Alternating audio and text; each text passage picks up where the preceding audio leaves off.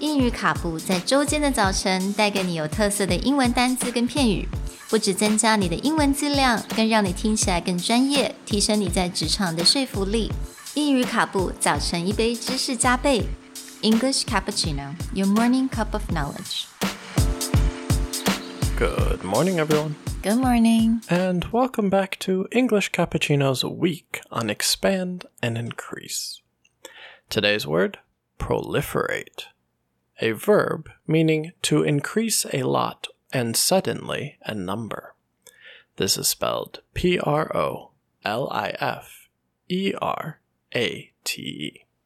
那今天的单字是 proliferate，那它在中文的 definition 就是啊、呃，它的这个数字激增，就是突然间增加。 Now, proliferate is a word that you'll see very often in formal or academic settings to mean that something increases suddenly in number.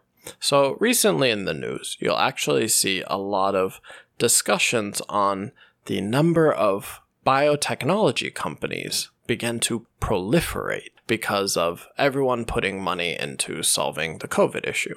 Same as the number of ed tech companies, the number of technology companies based around education are also starting to proliferate just because everyone is now, you know, doing homeschooling or having to be at home for education. And so suddenly all this money is going into ed tech. So now the number of companies has gone from a very small sector to this massive, huge thing. Mm. And also at the same time, you could probably say the number of podcast channels has definitely Yes. proliferated.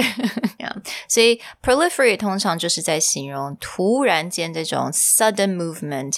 那这个数字增加，不管是公司啊，不管是我们刚刚讲的 podcast channels，啊、只要是一个实体的，it's a tangible items, right? Right.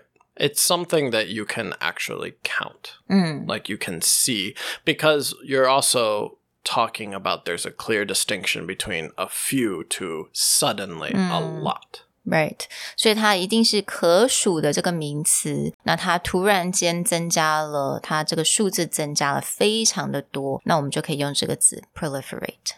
Right. So the next time that you see something that has been greatly affected by the pandemic and it's not getting fewer, it's actually suddenly becoming a lot more, then the correct word to use there is proliferate. We'll talk to you guys next time. Bye。 Bye.